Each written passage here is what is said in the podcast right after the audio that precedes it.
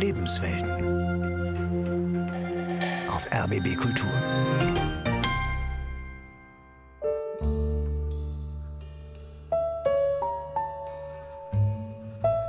Leider hört man medial auch viel Schlechtes über Cottbus.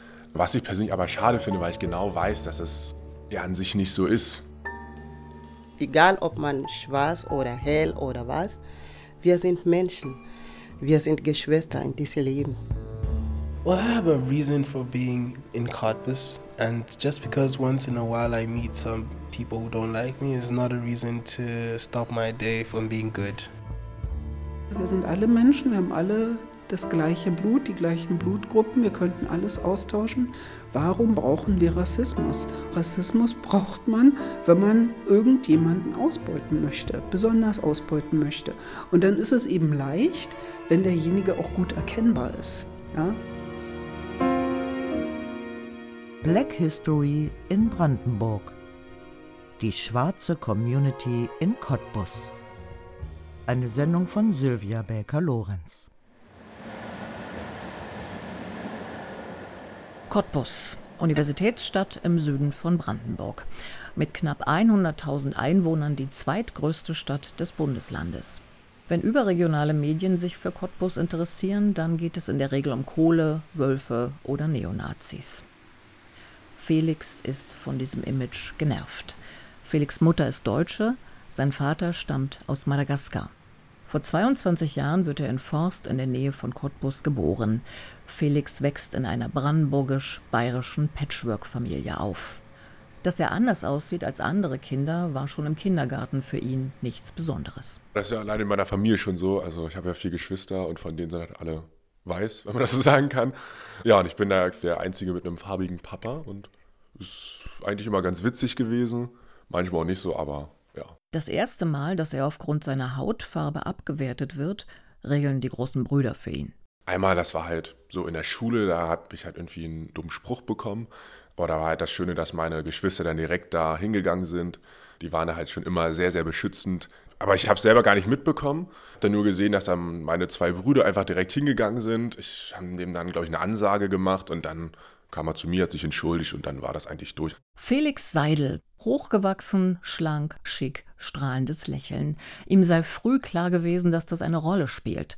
Wie man angezogen ist, was man ausstrahlt, Bildung.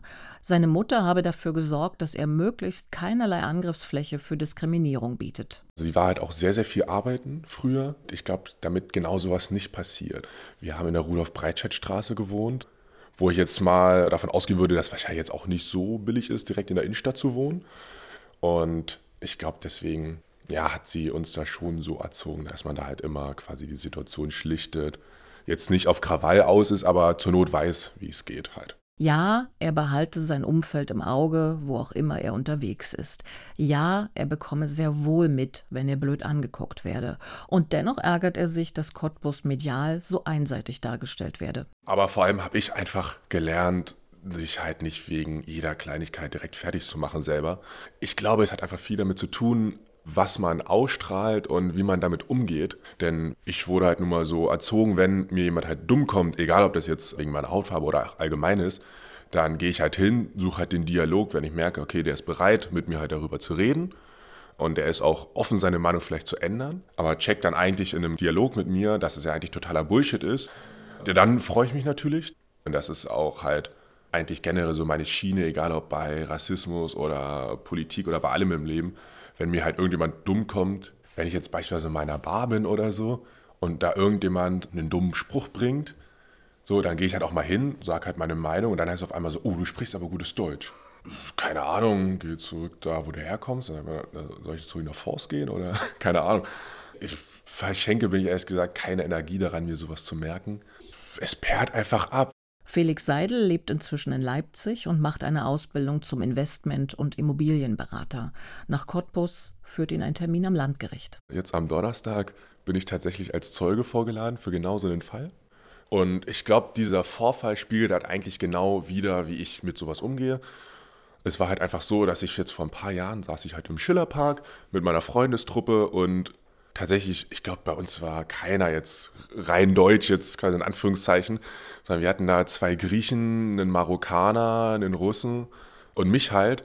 Und dann kam halt ein betrunkener Neonazi, war das, glaube ich, halt einfach auf uns zu, kam uns da halt auch blöde und wollte dann die Flasche kaputt schlagen und wollte uns auch damit abstechen.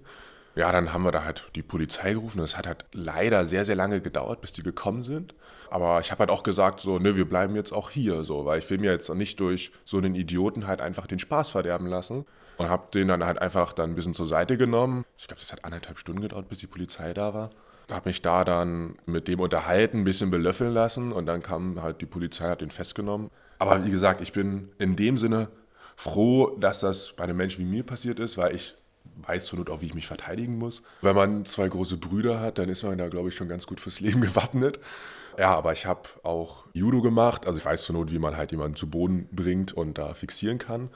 Das war halt auch meiner Mutter persönlich auch einfach wichtig, beziehungsweise wollte ich auch selbst. Naja, ich bin groß, ich bin 1,95 groß, 85 äh, Kilo, ich glaube, das soll schon reichen. Kraft seiner Körperlichkeit, womöglich auch seiner Jugend, hat Felix seine ganz eigene Art gefunden, mit Rassismus umzugehen. Ich bin der Meinung, ein Argument suggeriert, dass es da eine Diskussion gibt.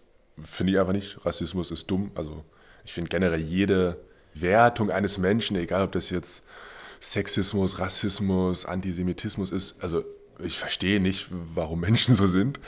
Also es ist für mich dumm. Und wer dann auch wirklich nicht mit sich reden lässt, mit dem rede ich dann halt auch einfach nicht.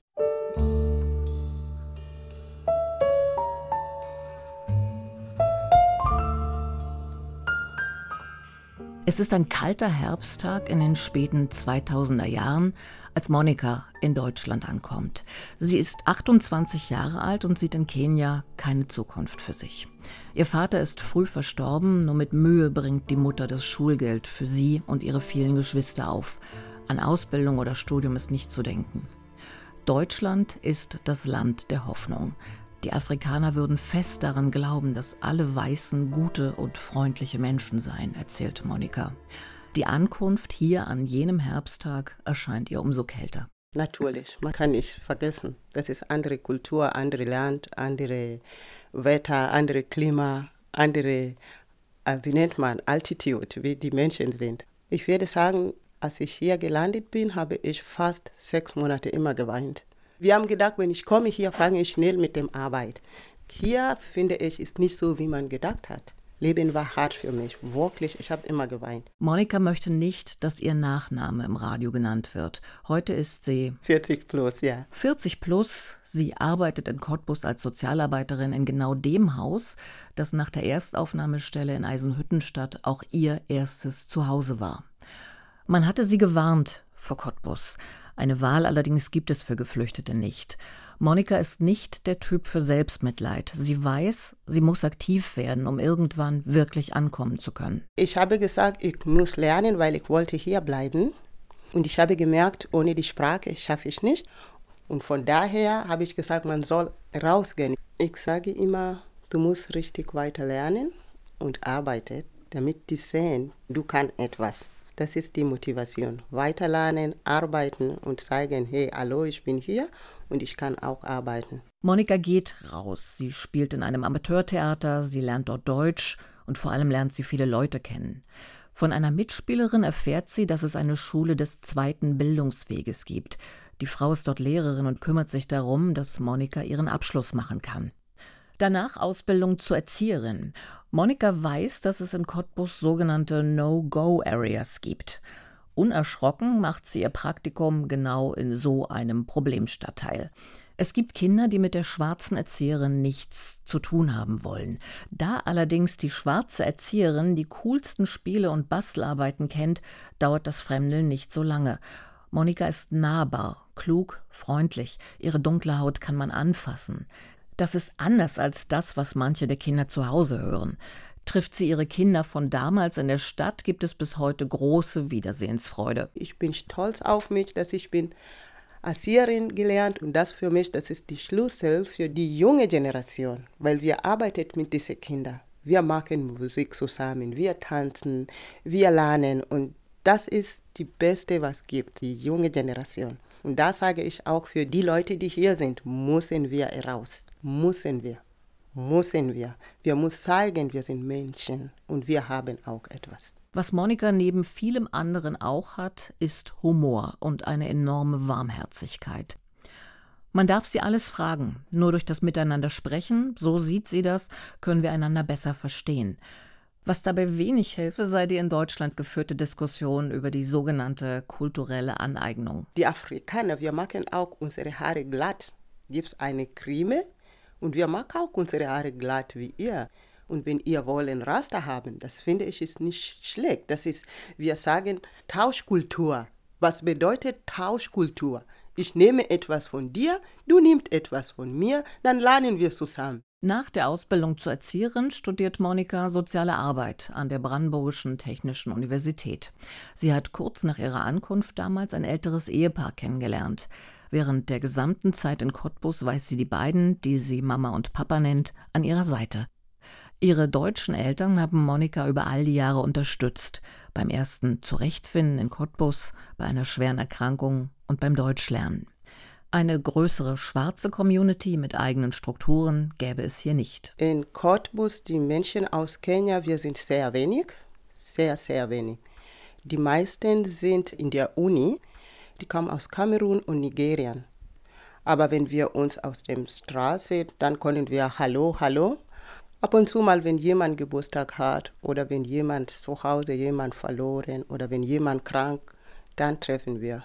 Monika arbeitet viel und so erfolgreich, dass manche Aktivisten im Integrations- und Bildungsnetzwerk sagen, dass es ohne sie eigentlich gar nicht mehr gehen würde.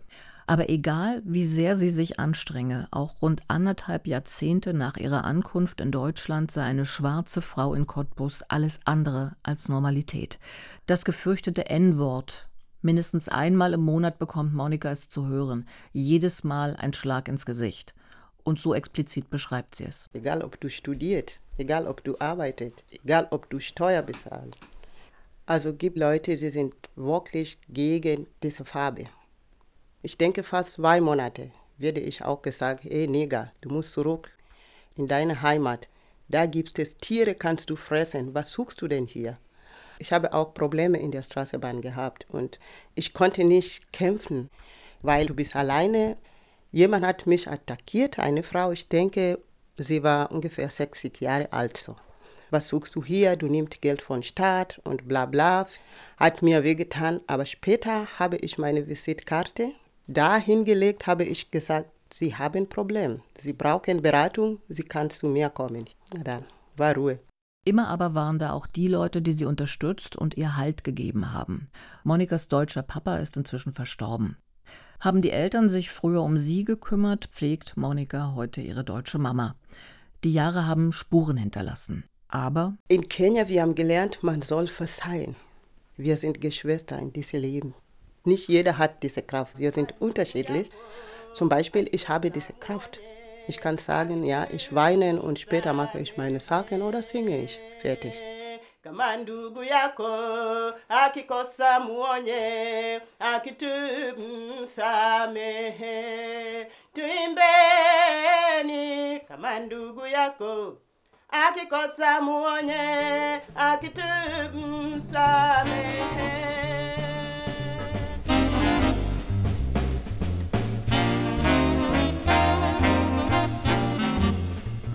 Gabriela Wilbold ist in Brandenburg zur Welt gekommen. Das war Anfang der 60er Jahre.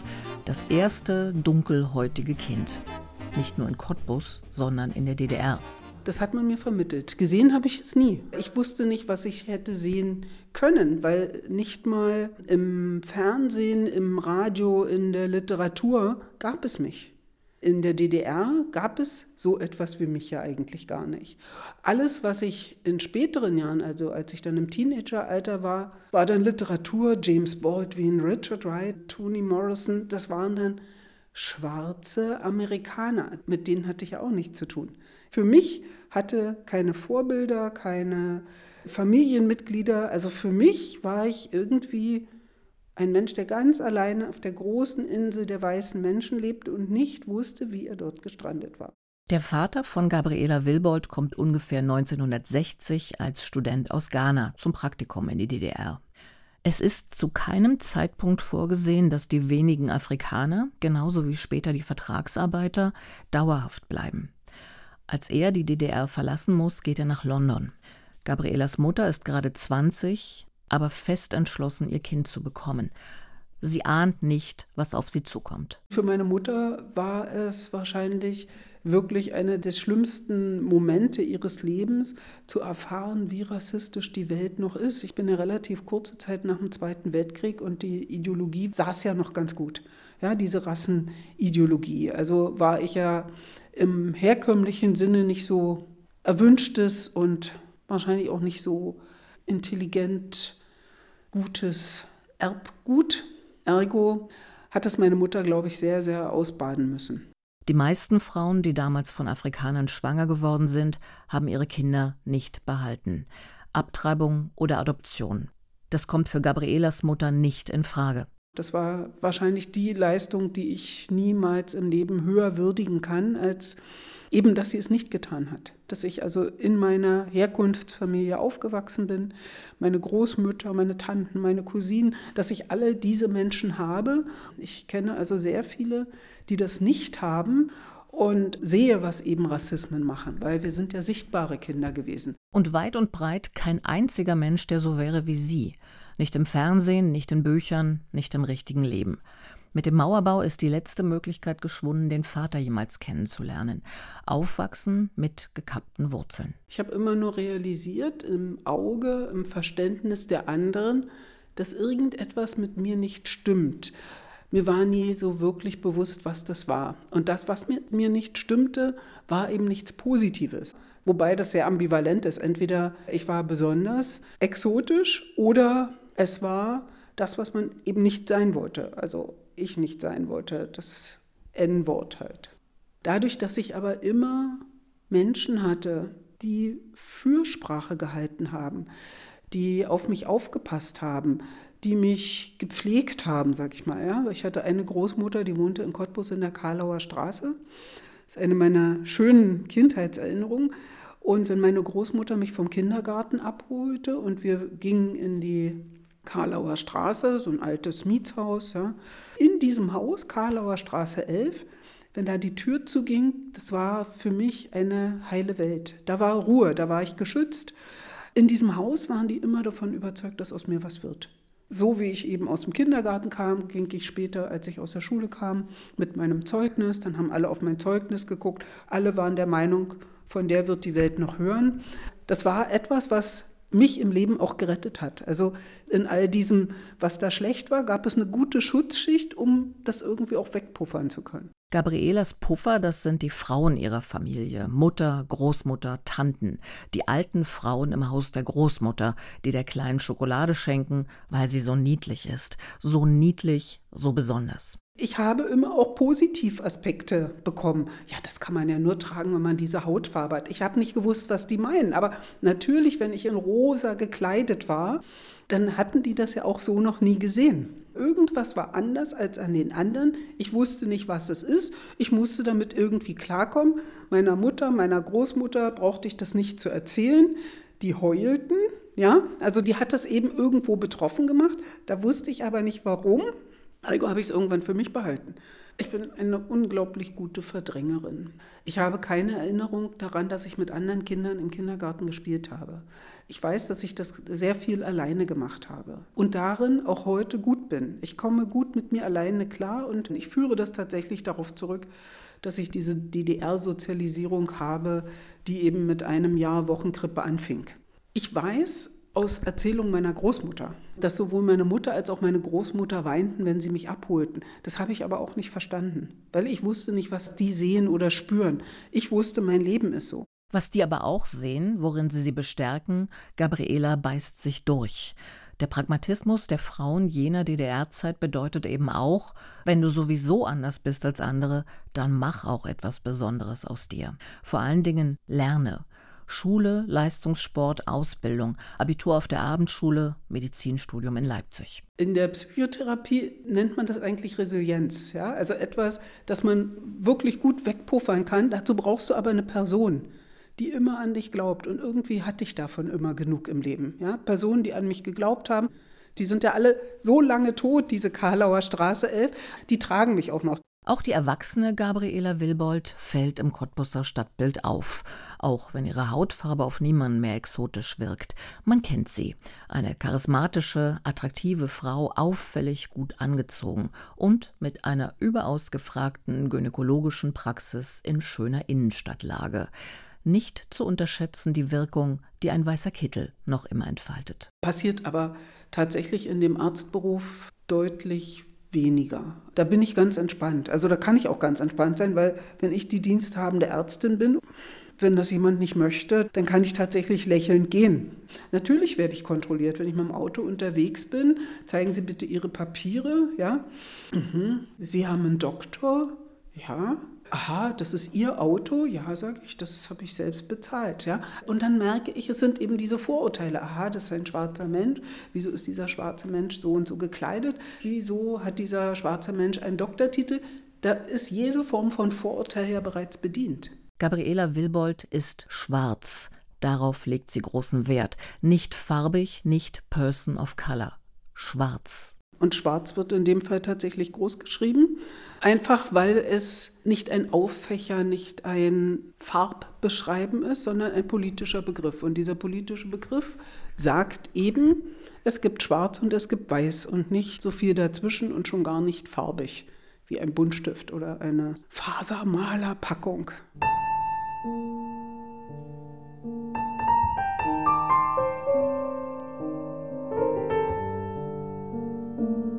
Cottbus verändert sein Antlitz. 2013 hatte die Stadt einen Ausländeranteil von 4 Prozent.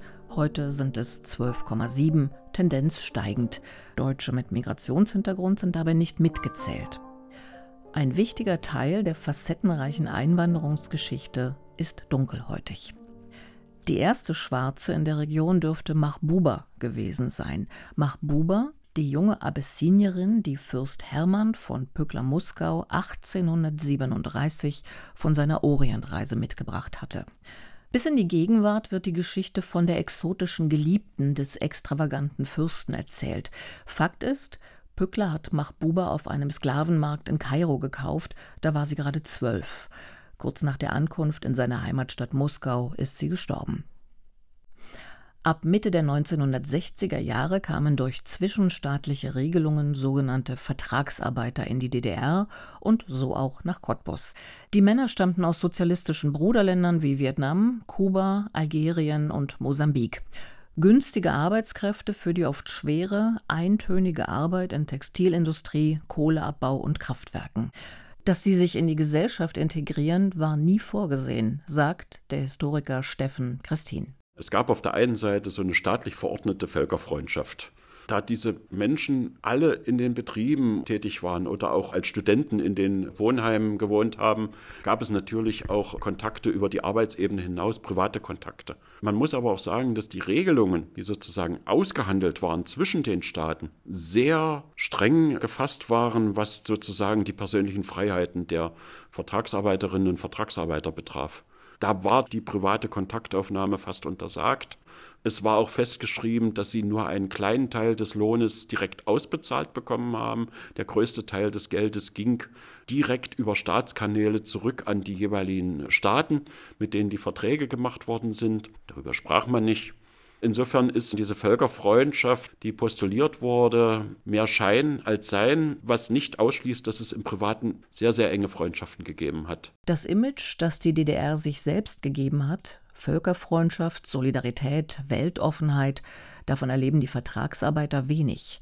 Untergebracht sind sie in geschlossenen Wohnheimen. Freizeitaktivitäten außerhalb, private Kontakte zur Bevölkerung sind unerwünscht. Die wenigen Frauen unter den Vertragsarbeitern trifft der Rassismus mit besonderer Härte. Es war verabredet, wer schwanger wird, fährt zurück. Und das ist natürlich, wenn man davon ausgeht, dass eine Schwangerschaft das Ergebnis von Liebe ist und einer Beziehung, dann ist das natürlich ganz bitter. Aber es ist eben wenig überliefert. Die Kubanerinnen bekamen zum Beispiel alle von Hause aus eine Spirale. Die Vietnamesin bekam einen genehmigten Schwangerschaftsabbruch. Wenn sie das Kind austragen wollten, mussten sie zurück. Aber sie durften immer ohne Probleme zum Schwangerschaftsabbruch. Sagt die Frauenärztin Gabriela Wilbold. Sie hatten eine internierte Unterkunft, dort haben sie gelebt, aber so ein Miteinander mit der Cottbusser Bevölkerung, das gab es ja nie. Niemand ging von denen irgendwie fröhlich oder wir haben ja was Tolles erlebt. Das war eine Separation, die eben für eine bestimmte Zeit da war. Die sollten hier arbeiten. Es ging um ihre Arbeitskraft. Also lieben konnte man sich ja, aber es sollte dann doch nicht irgendwas daraus entstehen.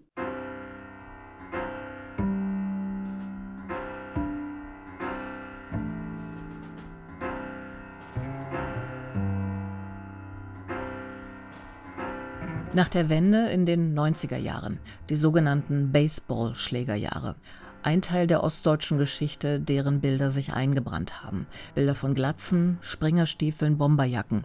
Es kommt zu teilweise völlig enthemmten Gewaltausbrüchen. Neonazis machen Jagd auf Linke, Punks und Geflüchtete. In Guben, einer kleinen Stadt östlich von Cottbus, wird im Februar 1999 der algerische Asylbewerber Farid Gouendoul von elf Jugendlichen zu Tode gehetzt. Nach 17 Monaten zäher Verhandlungen kommen schließlich acht der Angeklagten mit Jugendstrafen, Bewährung und richterlichen Verwarnungen davon. Ihre Verteidigung hatten zum Teil rechtsextreme Anwälte übernommen, einer von ihnen ein bekanntes NPD-Mitglied. Wir wissen, dass der aufkommende Nationalismus und Rechtspopulismus Anfang der 90er Jahre, der war eben auch in den 80er Jahren an verschiedenen Brennpunkten in der DDR präsent. Und das haben Polizei, Staatssicherheit, Politiker durchaus gewusst, glaube ich die sind eben auch nicht so öffentlich gemacht worden. Das hätte nicht in dieses sozialistische Weltbild gepasst. Der Historiker Steffen Christin mit dem Versuch einer Erklärung. Vielleicht hat das auch mit historischen Intervallen zu tun, die man im Rückblick besser sieht, als wenn man mittendrin steckt. Wir haben ja in den 90er Jahren war das die eine Schiene. Zehn Jahre später kam nochmal eine andere Diskussion auf, die den Rechtspopulismus gefördert hat.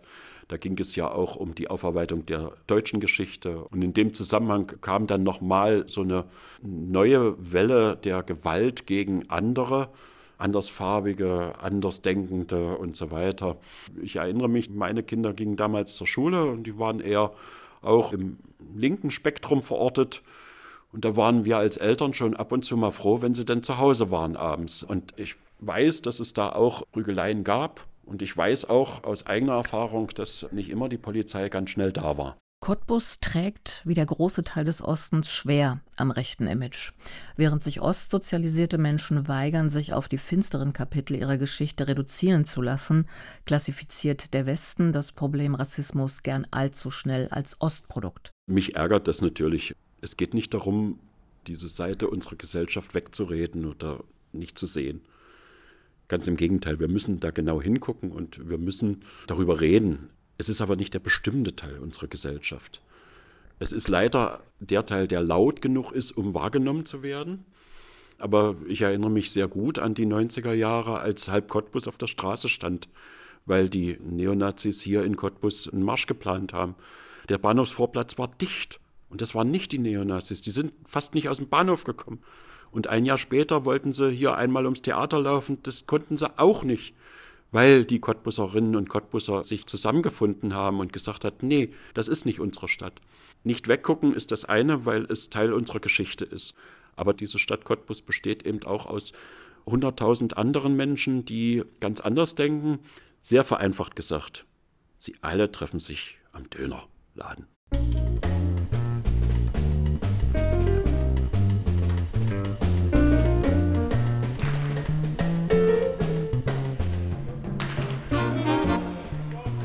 Das Cottbusser Sportzentrum. Wir sind in der Laufhalle. Ein gutes Dutzend sehr muskulöser Männer mit Schulterpolstern und Knieschützern. Knappe Kommandos auf Englisch. Warm-up. Das Aufwärmen will hier ernst genommen sein, denn Football ist ein Kontaktsport. Cottbus hat eine lange American Football-Tradition. Die Cottbus Crayfish wurden vor über 30 Jahren als Universitätssportverein gegründet. Hier spielen und trainieren Amateure und Profis aus mehreren Nationen. Der 20-jährige Emmanuel Noago ist seit einem Jahr die Geheimwaffe der Crayfish. Der Nigerianer hat lange in der Offense, der Offensive gespielt. Aufgrund seiner Athletik und seines Talents aber ist er der Mann für beinahe alle Positionen. Probleme mit Rassismus habe er hier nicht, sagt Emmanuel. Der Grund ist in dem Fall ein sehr einfacher. Ich bin ein guter Spieler. Ob du Schwarze magst oder nicht, ich bin ein guter Footballspieler. Wegen des Footballs ist Emmanuel nach Cottbus gekommen. Er hat vorher in Griechenland studiert, wo er weniger mit Diskriminierung zu tun hatte. Nur Football gab es dort nicht. Man hat mir gesagt, dass Deutschland nicht so weltoffen wie Griechenland ist. Aber ich habe mir wegen Rassismus nicht wirklich Sorgen gemacht. Es ist Europa, da gibt es Weiße und Schwarze. Und es wird immer ein paar geben, die Schwarze nicht mögen. Ich habe mir darüber keinen Kopf gemacht. Emmanuel studiert in Berlin Computer Science and Digitalization. Er wohnt und trainiert in Cottbus und pendelt mehrmals wöchentlich zur Uni. Weil in der Uni und beim Sport ohnehin Englisch gesprochen wird, muss er sich selten auf Deutsch verständigen, das er erst wenig beherrscht. Aber natürlich entgeht es ihm nicht, dass er in manchen Situationen als Schwarzer anders behandelt wird als weiße Einheimische. Oh, Vor allem Busfahrer in Cottbus sind sehr speziell. Es reicht nicht, mein Ticket vorzuweisen. Das könnte ja geklaut sein. Bevor ich einsteigen darf, muss ich oft meinen Ausweis dazu zeigen.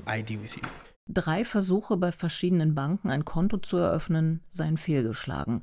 Als er später mit seiner Freundin, einer Weißen, wiederkam, habe es viele Entschuldigungen und Erklärungsversuche gegeben.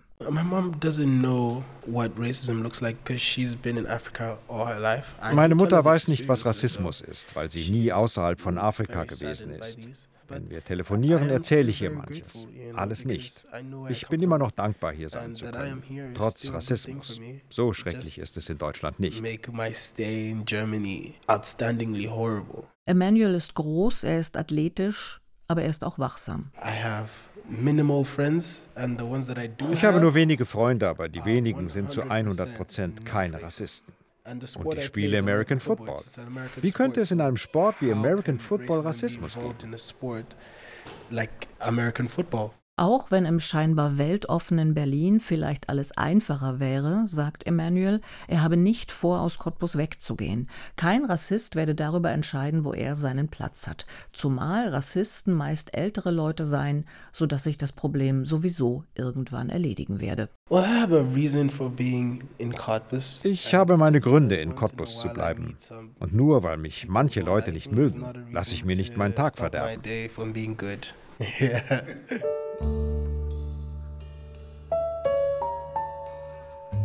In der Universitätsstadt Cottbus leben, arbeiten, studieren zurzeit Menschen aus rund 100 Nationen und das meistens sehr friedlich.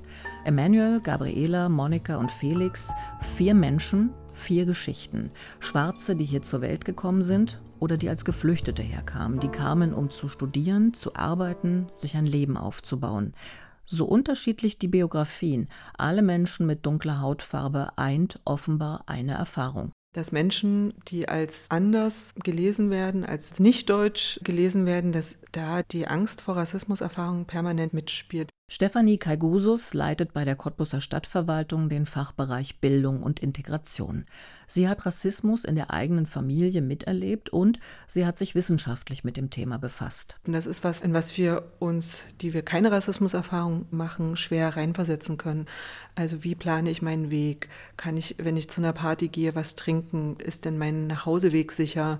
Werde ich in der Straßenbahn angeschaut, weil die Person mich interessant und nett findet oder weil sie mich eigenartig findet. Also das schwingt bei den Menschen permanent mit und das kann ich mir vorstellen, dass das auch wirklich was mit der Psyche macht. Das ist was, was wir als weiße Menschen kaum nachvollziehen können. Dennoch, Cottbus sei eben nicht die Problemstadt, als die sie oft dargestellt werde. Denn die meisten, die hier leben, lebten hier aus freien Stücken. Was ich sehr interessant finde bei allen Menschen äh, mit Migrationsbiografie, dass die, die noch hier leben, sich ganz bewusst für Cottbus entschieden haben. Also trotz aller Rassismuserfahrungen, trotz aller Ausgrenzungserfahrungen, irgendwas fasziniert an dieser Stadt. Dass sie das Gefühl haben, noch was bewegen zu können oder hier doch eine Heimat gefunden zu haben, das finde ich ganz beispielhaft. Gerade wenn man Menschen fragt, die zu DDR-Zeiten noch gekommen sind, warum seid ihr eigentlich noch hier? Warum habt ihr die Baseballschlägerjahre hm, hier verbracht?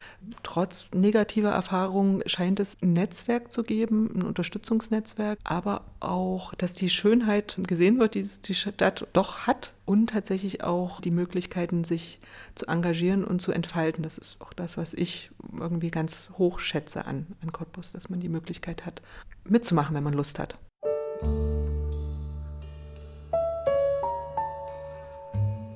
Ich nehme es wahr, indem ich vielleicht doch deutlich zurückgezogener lebe, als es mir manchmal so bewusst ist. Ich benutze keine öffentlichen Verkehrsmittel. Ich fahre ausgesprochen selten Zug. Ich bin, egal wie immer, sichtbar. Also egal wann und wohin ich gehe, ich wäre immer als Feindbild sichtbar und angreifbar. Das ist das, warum ich auch diese Anschläge mit großer Sorge betrachte, weil ich tatsächlich denke, okay, wie lange habe ich noch in diesem Land? Man behält auf jeden Fall sein Umfeld im Auge, aber jetzt nicht doll. Ja, man bekommt es halt mit, wenn man da blöde Blicke bekommt, aber das prallt total an mir ab. Rassismus ist dumm. Das bringt negative Energie und ich bin, würde ich jetzt mal behaupten, prinzipiell ein sehr, sehr glücklicher Mensch. Deswegen beschäftige ich mich einfach gar nicht damit. Rassismus, das beschreiben alle Gesprächspartner, so sagen es Gabriela Wilbold und Felix Seidel. Rassismus ist mehr als das N-Wort, ist mehr als dumpfe Parolen und Brandanschläge auf Flüchtlingsheime. Rassismus ist viel subtiler. Er kriecht durch Hirne und Türritzen, in allen Milieus, in allen Generationen. Und das eben nicht nur im Osten. Gleichzeitig, es kommen auch immer mehr Menschen. Ich staune über deren Mut, aber tatsächlich bin ich zurzeit eher so, dass ich doch ein kleines Gepäck gepackt habe. Dass wenn es so wäre, ich auch gehen könnte.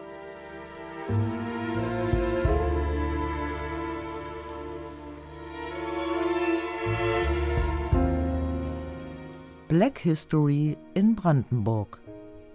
Die schwarze Community in Cottbus. Sie hörten eine Sendung von Sylvia Becker-Lorenz.